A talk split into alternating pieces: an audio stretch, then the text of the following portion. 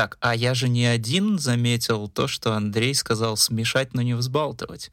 У нас тут э, очень большой фанат э, Джеймса Бонда сидит в нашей удаленной студии. Эх, Андрей, Андрей, Андрей. Сболтать, но не смешивать? Сболтать, но не смешивать. Как ты будешь сбалтывать, если ты не смешаешь? Знаток ты! Алло! Прослушка. Всем привет, друзья! Это подкаст «Прослушка» от онлайнера, его ведущий Андрей Марьянов из солнечного, но немного прохладного Батуми и Антон Коляга из э, прохладного, как я понимаю, даже иногда снежного Минска. Так или нет? расскажи ко мне. Погода сейчас в Беларуси — это вообще просто худшее, что придумало человечество, потому что я за последние две недели, наверное, успел походить и в футболке, и в зимней куртке, и сейчас тоже не понимаю, что делать, просто сижу дома и такой, блин, быстрее бы в тепло записывать наш любимый подкаст прослушать. Слушай, ну я тебе могу сказать, что в Батуми та же ситуация, ты один день ходишь и изнываешь от жары, а вот вчера и позавчера приходил приходилось опять доставать зимнюю куртку и ходить здесь ну, в таком теплом, поэтому я не могу сказать, что здесь постоянно жаркая погода, по крайней мере, пока. Но немножко лучше, чем в Минске, это точно. Но это ладно. Друзья, будем сегодня обсуждать сериал, который Антон Олегович назвал э, не хитом, не зрительским, и вообще, который вряд ли кто-то будет смотреть, а вот я постараюсь вас сегодня в этом переубедить, ну и Антона Олеговича в том числе.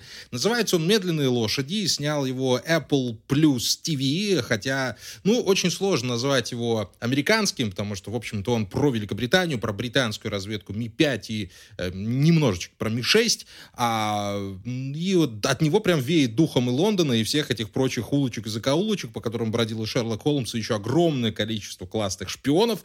Ну, а для начала напомним про нашего любимого партнера, видеосервис Вока для жадных до всего интересного, больше позитивного, яркого, а в то же время содержательного, а главное всего самого интересного на видеосервисе Вока в одной подписке. Вока — лидер в ассортименте контента. На видеосервисе вы сможете найти контент самых известных и популярных правообладателей, онлайн-кинотеатров, студии, медиатека, премьер, старт, море ТВ, Иви, Paramount, Disney, Fox, Sony, Warner, более 130 ТВ-каналов, спортивные трансляции от Ситанта Sports и, собственно, эксклюзивный контент платформы. И все это в одной подписке. Для новых подписчиков первые 30 дней бесплатно.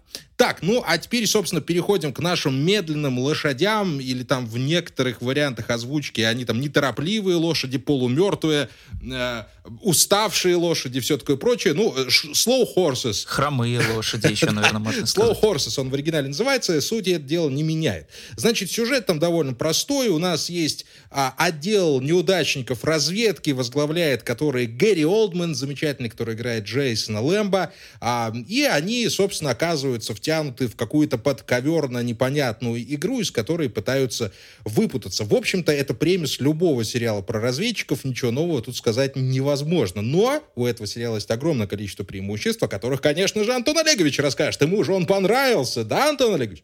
Да, я вчера досмотрел, и, в принципе, могу абсолютно точно сказать, что с удовольствием прям провел эти шесть часов. Э, если что, сериал насчитывает в первом сезоне шесть эпизодов. На момент нашей записи вышло всего, кажется, 4. И Андрей посмотрел только 4 этих вышедших эпизода. Я досмотрел сезон целиком, воспользовавшись некоторыми своими связями в э, кино и сериальной критике. Да ладно, ой, просто ой, у меня ой, были э, ну просмотровки, ладно, ну, ну. как, в общем-то, есть у многих. И э, я даже успел посмотреть тизер второго сезона, который прикреплен к финальной серии первого. Э, судя по всему, он уже отснят, э, потому что там довольно много нового материала показали, и, видимо, он будет как-то связан с делом об отравлении Скрипалей. И насколько я знаю, что э, оригинальный роман, по которому снят э, сериал «Медленные лошади», вернее, вторая его часть, она как раз как-то отчасти к этому делу и отсылала. Э, да, сериал снят по э, роману британского писателя писателя Мика Хэрона, Э, и он, э, естественно, очень много наследует от э, тоже не менее великого романиста и бытописателя шпионов Джона Ле Карре. То есть это сериал такой шпионский, но не в сторону Бонда, не в сторону Борна, не в сторону миссии невыполнима, а скорее вот этой вот рутины, когда, значит, у нас сидят ребятки, долго клюют носом над какими-то документами, потом долго кого-то выслеживают, очень много каких-то параллельных запутанных линий, там заговор, здесь заговор, все друг друга под подозревает, как там еще было, Moscow Rules, там что-то там, London Rules, прикрывай свою задницу. Вот это все, значит, у нас про это. И Андрей в самом начале сказал, что сюжет там довольно простой. Я бы с этим, наверное, поспорил, потому что все-таки у нас очень много там пересекается параллельных линий. У нас есть линия с, собственно, вот этими агентами, которых ссылают в этот самый Slow House, отсюда как бы, игра слов э, Slow Horse, медленные лошади, это такой офис полуразваленный со скрипучими полами, где сидит Гарри Олдман, такой босс Брюзга, который их постоянно строит, и эта часть, можно даже сказать, что больше похожа на какую-то офисную комедию. То есть если бы, например, тот же Джон Ле Каре или какие-нибудь еще создатели шпионских фильмов, да той же самой Бондианы, вдруг решили сделать свой сериал «Офис», то он, может быть, примерно был бы похож на «Медленных лошадей». Есть у нас еще линия с такими классическими шпионскими разными... Ну там... или если бы там закадровый смех был, да, в некоторым... Да, да, кстати, там закадровый смех иногда мог бы пойти вполне себе уместно, потому что э, очень много там есть такого классического английского юмора. Это значит, когда такой вроде бы статный джентльмен позволяет себе отпускать такие низкопробные шуточки. Там Гэри Олдман очень много портит воздух, он сидит в дырявых носках, и, в общем-то, это, э, на, на этом строится вроде бы как бы одновременно и комизм героя, но в то же время он не скатывается совсем уже в какую-то карикатуру. То есть мы прекрасно понимаем, что это чувак э, с непростым прошлым, прошлым за спиной, что он не просто, значит, у нас такой сидит вредный и хочет всех набить. Да, и параллельно у нас еще развиваются разные э, шпионские, классические, там, заговорческие какие-то линии. Есть линия с похищением, есть линия с выслеживанием оппозиционного журналиста, который как-то там очень странно себя ведет. В общем, очень много разных всяких пересечений, в том числе и жанровых. И э, уследить за этим может быть не всегда просто, но в конце концов это все как-то выруливает э, туда, куда нужно. То есть у меня не было никогда вопросов вопросов к тому, что, знаешь, много всего нагородили, много всего наворотили, незачем следить. То есть это все как-то довольно стройно и очень хорошо подчиняется единому концепту. То есть что будет, если мы э, покажем какую-то сторону шпионов как неудачников. То есть не всегда они должны быть какими-то, значит, бравыми ребятами, но они при этом не совсем какие-то недотепы. То есть это там не агент э, какой... Как это назывался фильм с Роуном Аткинсоном, где он тоже изображает шпиона, где там все супер как-то так очень в стиле Джонни мистера Джонни Бина. Инглиш он называл. Да, да, да, Джонни Инглиш, точно. Или там агент 117, или какой-нибудь э, этот, э, господи, с Майком Майерсом фильм, там, где Доктор Зло. Позор мне, я просто забываю еще все названия сегодня. Ну, в общем, это не то. Э, но это, это... Вот, вот сейчас ты сказал и сам забил. Но это же, это, это же тот самый фильм. Остин ну, Пауэрс. а- Остин Пауэрс. Остин Пауэрс, да. То есть это Ну, не слушай, тут про шпионские, духе, но... про шпионские тропы действительно мо- можно много говорить, Антон Олегович. Но а, я вот сразу с тобой соглашусь, я редко с тобой соглашаюсь, но в этот раз действительно придется это сделать, да, через силу. Кстати, ребятушки, вот почитали комментарии про наш подкаст. Спасибо огромное, что вы их оставляете. В конце Антон Олегович скажет, где их читать. И оставляйте их, пожалуйста, побольше, потому что я на самом деле чувствую, что мы все делаем правильно. А Антон Олегович нет. Ладно, это я шучу, конечно. Ну да, в, в, этих, в, в этих вот э, шпионских стандартных поворотах и разворотах вот э, медленные лошади, это вот практически вот именно то, чего ты ждешь от шпионского фильма. Он в меру смешной, в меру закрученный, в меру непредсказуемый. И что самое главное, он в большей мере смешной. Я давно так не смеялся вот именно над а, бытовыми шпионскими шутками. Да и вообще, слушай, само появление Гэри Олдмана в его первой сцене, как ты мог уже наблюдать, он же проснулся от собственного метеоризма. Звучит из моих уст это так себе, я бы даже сказал паршивенько, но на самом деле все это исполнено на уровне обладателя Оскара. Это во-первых. Ну и во-вторых, я заметил еще одну маленькую тенденцию. Тут, ну, в этом полку метеористов прибывает постепенно, у них уже, наверное, возраст наступает. Это вот Уильям Дефо в «Маяке» там постоянно портил воздух. Тут Гэри Олдман. Ну, то есть, ну, нам уже как бы намекает, что это не только старые, не только медленные, но еще и старые лошади, которые, ну, уже начинают там приближаться к, к актерской пенсии. Но я только так думаю. Но в остальном, в остальном, да, если убрать вот эти вот все физиологические моменты, которых, кстати, довольно много, но они почему-то не воспринимаются как-то на, на фу и фе, а, сериал показывает нам вот этот мастер-класс закрученного сюжетного, э, сюжетного триллера, и э, есть там, конечно, некоторые уже повторяющиеся моменты, если ты понимаешь, о чем я, когда вот мы Лютера с тобой смотрели, у Лютера была вот эта привычка э, убивать персонажей там совершенно как-то вот с дня, с- дня наску, как говорят по-белорусски. И вот здесь то же самое произошло, там один из персонажей так совершенно как-то буднично погибает, и ты только успеваешь к нему как-то вот прикипеть душой, но вот он берет вот и уходит. То же самое вот было в Лютере, там буквально в первой серии там убивали его жену, и все-таки, да, ну зачем? То есть тогда еще «Игры престолов» не было, а все уже начинали там убивать своих персонажей. Но вот есть вот этот шарм у медленных лошадей, который вот держит тебя сразу же. Ты понимаешь, что увидишь в ближайшие там 3-4 часа. Это классно, мне это очень понравилось. Да, и он еще довольно-таки атмосферный. То есть ты в самом начале сказал о том, что э, действие там происходит в Лондоне. Он такой классический, дождливый, мрачный. Э, такая мне очень вообще нравится Лондон как, знаешь, как место какое-то немножко даже отчасти э, полуфантазийное, полусказочное. Может быть, э, благодаря не в последнюю очередь э, той же Джоан Роулинг, например, у которой, э, если вы читали либо смотрели э, тоже сериал, который, кстати, можно посмотреть в подписке медиатеки библиотека Навока, называется «Страйк», а, там она вот как раз описывает Лондон примерно как мир Гарри Поттера. То есть ты плюс-минус знаешь там, где какие закоулки в Хогвартсе, и в то же время я, посмотрев и прочитав Страйка, думаю, что если бы вышел в центр Лондона без карты, вполне себе не заблудился и знал где-то там чего, куда поворачивать. Вот э, «Медленные лошади» тоже наследуют вот эту вот какую-то географическую, что ли, привязку и такую любовь вот к Лондону, как к месту, вот да, ты правильно сказал, тоже место силы именно э, шпионов. То есть это такая дань традициям, и в то же время это, ну, знаешь, как не что-то такое прям устаревшее, что мы может, будем показывать примерно одно и то же. Нет, там тоже очень много э, всяких разнообразных интересных локаций, и сам Slow House, и, и там какие-то пригороды, в которых они часто появляются тоже. По поводу страйка, который, о котором ты только что рассказал, я поддерживаю. На самом деле, это было одно из главных открытий у меня, в принципе, в сериальных, потому что э, страйк, он э, как-то пролетел мимо всего, даже несмотря на то, что Джоан Роулинг там выступала и сценаристом, там, и автором оригинала. А, удивительно милый, удивительно душевный, атмосферный сериал, хоть и про там, убийство и все такие прочие вещи. Ну, детективы, ничего не поделаешь. Ладно, скроенный, с классным персонажем. Было бы здорово его как-нибудь обсудить, просто, знаешь, в топом просто рассказать, рассказать про как он классно. Плюс один из моих любимых актеров, актеров там в главной роли играет. Ну, это так, но в плане атмосферы Лондона, слушай, ну есть такое выражение, если ты устал от Лондона, значит, ты устал от жизни. И я вот думаю, что он, оно где-то на подкорке вот у британцев, именно вот жителей Лондона, оно где-то существует, поэтому, ну, не воспринимать Лондон как а, отдельное, отдельное действующее лицо в любом произведении, ну, просто невозможно. Знаешь, одна фраза, они сидели в Лондоне, она уже говорит, в принципе, все об атмосфере. Ты сразу представляешь, где происходит, что происходит. И более-менее даже можешь знать, там, что ну вот скоро что-то ляснет. И оно обычно вот так вот и ляскает.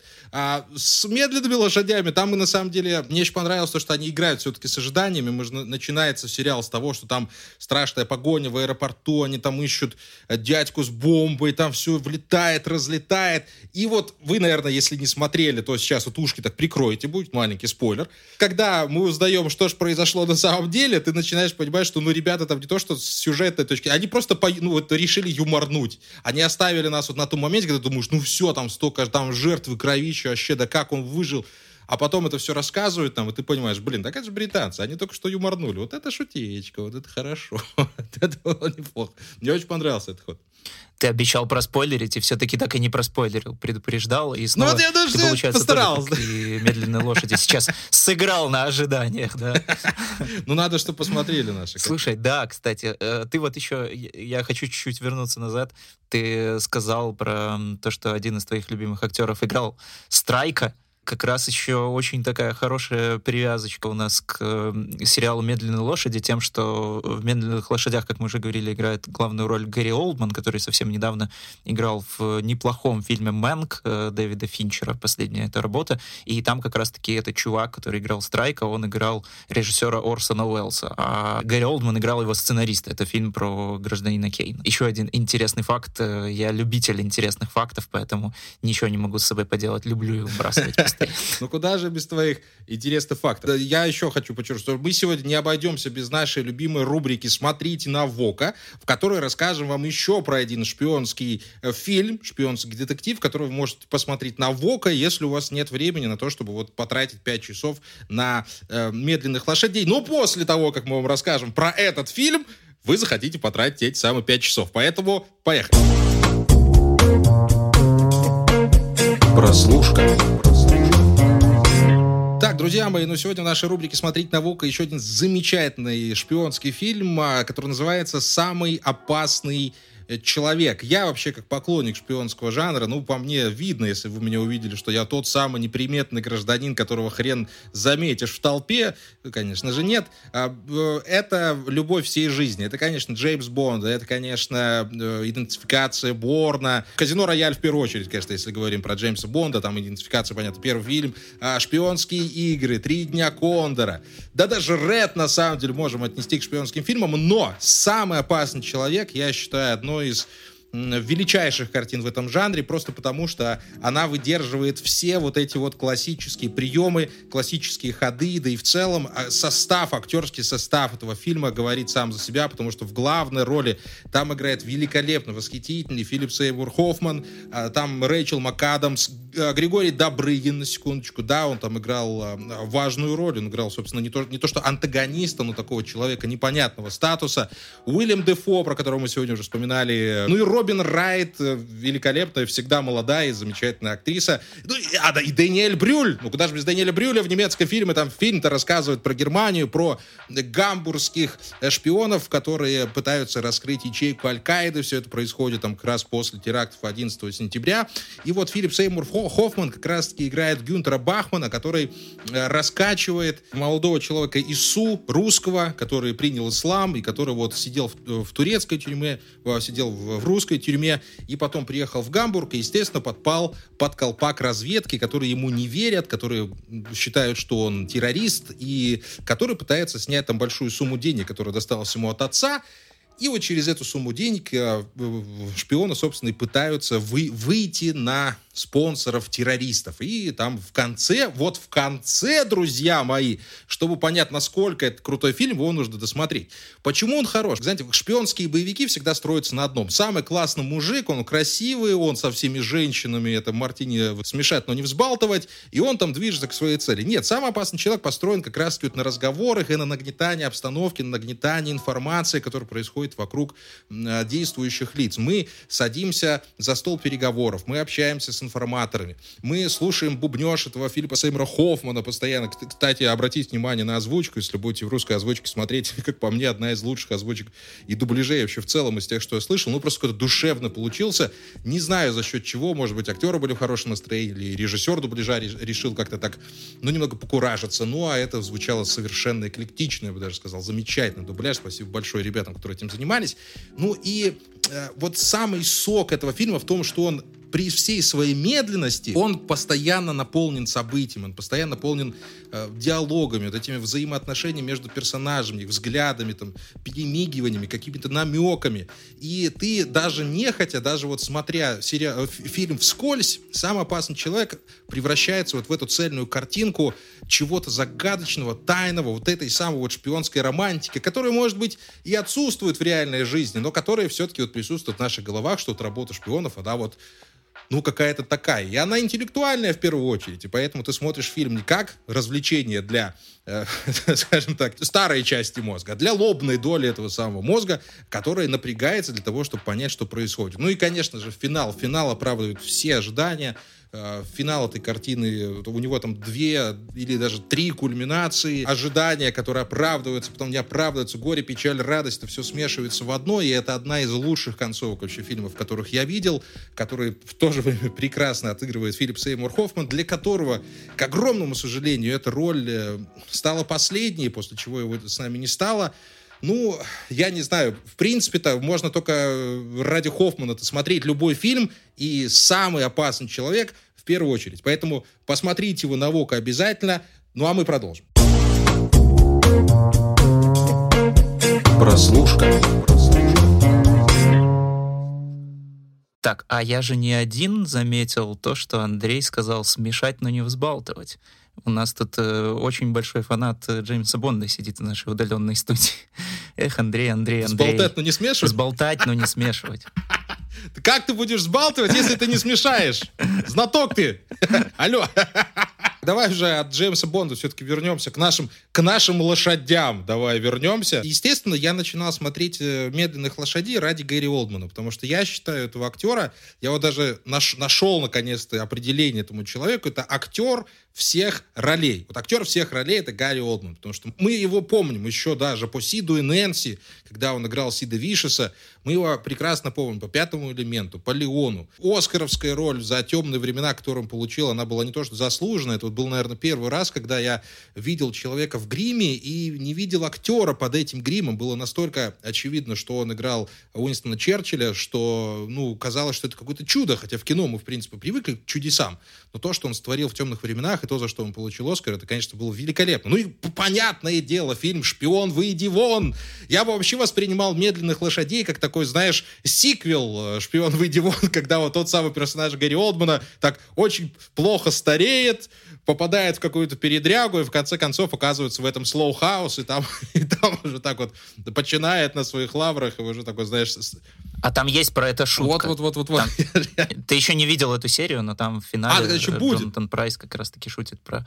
Я слишком хорош для этого всего. Да, про Джорджа Смайли, которого играет э, Гарри Олдман в «Шпион Вейди Вон». Но ты, кстати, еще забыл про самую легендарную роль Гарри Олдмана. Это то самое обращение к баскетболистам, где он орет им, чтобы они не лезли в кино, потому что э, он сам не играет в баскетбол. Да, это вообще, на самом деле, великий актер, э, один из, ну, таких столпов прям прям образцовой британской актерской школы, в том числе и театральной. Если я не ошибаюсь, у Гэри Олбана тоже есть очень много разных классных театральных работ, как, в принципе, и у большинства, в общем, британских актеров, потому что как-то так получается, что у нас есть какое-то такое классическое разделение, что обычно все американские актеры, они приходят из сериалов, как-то какие-то мелкие роли, где-то там перебиваются эпизодически, туда-сюда там, э, или как Брюс Уиллис какой-нибудь, э, или Брэд Питт, по-моему, кто-то э, работал промоутером и начинал с того, что в костюме цыпленка раздавал флайеры и развлекал народ.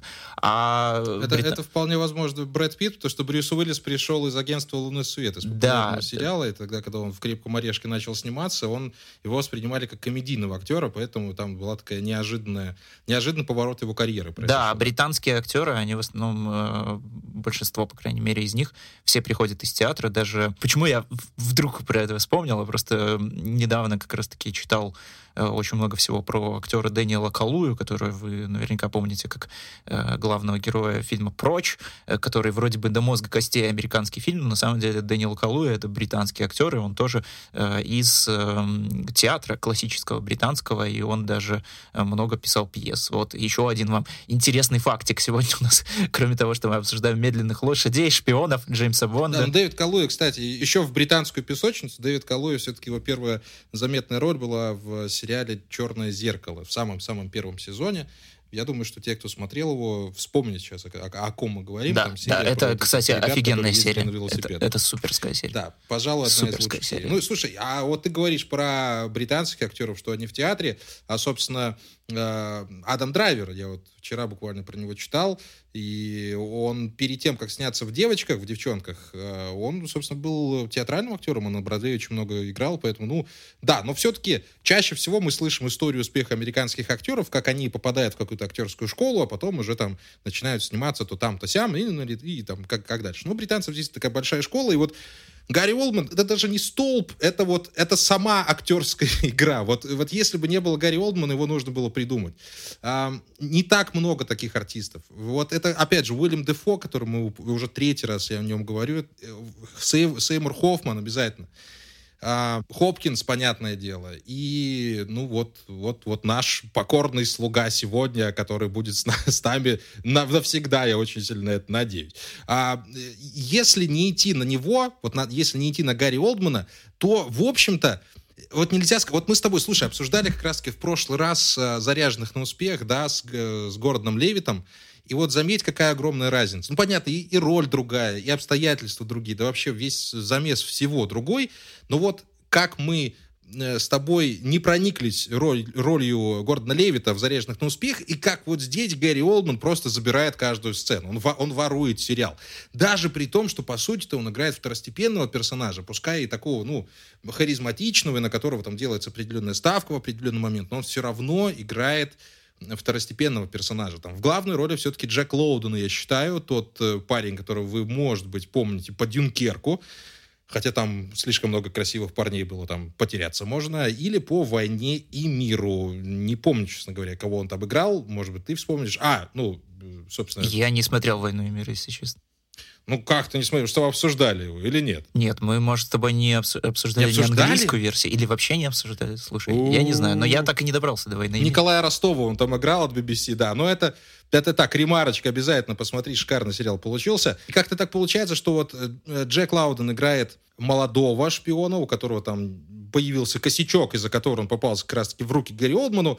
И он, вот, знаете, это вот не тот момент, когда вот Гэри Олдман учит молодого чувачка, который пойдет по его стопам. Нет, он его гнобит, чморит, он заставляет его копаться в мусоре, он делает все, чтобы испортить ему жизнь и назвать это, вот, знаете, отцовскими вот этими отношениями, как, ну вот, хотелось бы, вообще никак нельзя. То есть получается, что вот а, Джек Лоуден, он просто пытается прорваться через этого Гарри Олдмана, чтобы он уже от него отстал и вернуться опять вот в Ми-5, чтобы там уже заниматься какими-то нормальными делами. То есть, ну, это нельзя назвать какой-то деконструкцией жанра ни в коем случае, но это настолько вот уникально прописанный сценарий, он настолько точно прописан. Там вот с каждой строчкой, каждая переброска с персонажами. Там у Джека, кстати, очень много моментов, когда он ам, начинает вести себя со своими оппонентами, с людьми вокруг себя, вот так же, как Гарри Олдман себя ведет, и вот ты видишь даже вот без, без, без отцовских отношений, ты видишь между ними параллели, и они так друг друга дополняют. А, о, а, я не могу. Я хочу смотреть такие сериалы почаще, но вот они появляются, к сожалению, не, э, редковато. И вот на Apple Plus, а, я думаю, что ты поддержишь меня, появляется слишком мало сериалов хороших, учитывая огромное количество бабла у этого сервиса. И вот э, «Медленные лошади», пускай он будет нишевым, но это один из их успешных проектов, я абсолютно в этом. Отношение Гарри Олдмана и Джека Лаудена там описывает прекрасно одна его фраза.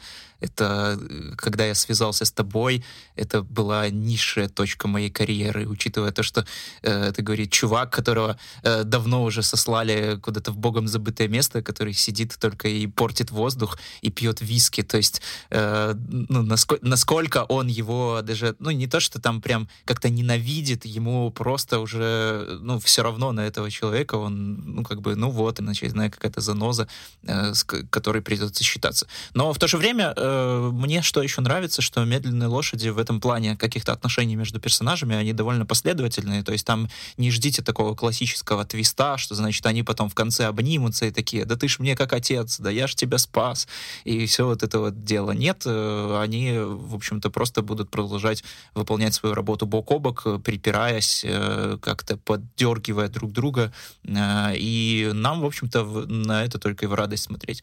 Гарри Олдман, да, я с тобой согласен, что он крадет весь сериал, но в то же время он такой, знаешь, здесь немножко Робин Гуд, он крадет, но чуть-чуть все-таки делится со всеми остальными, потому что, как мне показалось, остальные персонажи, они совершенно не теряются на его фоне. Это примерно то же самое, что мы говорили о том с тобой, э, когда обсуждали в прошлый раз «Заряженных на успех» или «На взводе». Мы весь прошлый выпуск называли сериал не так, как он на самом деле называется в русской озвучке. Так они Э, определились, да. Да, он называется «На взводе». Все-таки вот там, я помню, говорил о том, что э, Джозеф Гордон-Левит теряется, и как-то все остальные актеры, которые вроде бы тоже, ну, не второго эшелона, они за ним вот так вот следуют. А здесь наоборот, э, Гарри Олдман, он, знаешь, как такой вот, он, э, возможно, как персонаж далеко и мне отец, но как актер, который поддерживает как-то своих младших коллег, он вот здесь прям видно, что это была такая отцовская э, поддержка, отцовская школа. Батя! И да, это прям очень круто. Мне очень нравится. Я